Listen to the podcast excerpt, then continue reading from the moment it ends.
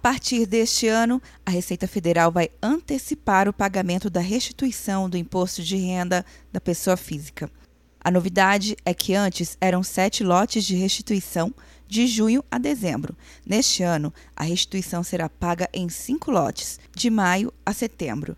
De acordo com o supervisor nacional da Receita, Joaquim Adir, a ideia é agilizar o processo. A Receita quer dar àquele contribuinte mais agilidade, já que isso tem sido possível, porque a Receita tem melhorado muito o seu processamento. O programa gerador da Declaração de Imposto de Renda de 2020 já está disponível para ser baixado na página da Receita Federal. O prazo de entrega da declaração começa no dia 2 de março e vai até o dia 30 de abril deve declarar quem recebeu acima de R$ 28.559,70 no ano passado, o equivalente a R$ 2.196,90 por mês, incluído o 13º.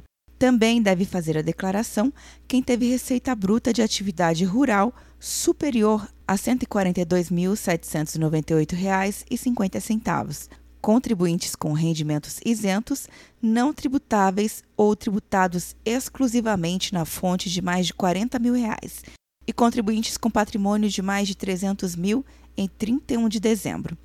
Quer um ano sem mensalidade para passar direto em pedágios e estacionamentos? Peça a Veloy agora e dê tchau para as filas. Você ativa a tag, adiciona veículos, controla tudo pelo aplicativo e não paga mensalidade por um ano. É por tempo limitado. Não perca. Veloy. Piscou, passou. De Brasília, Luciana Castro.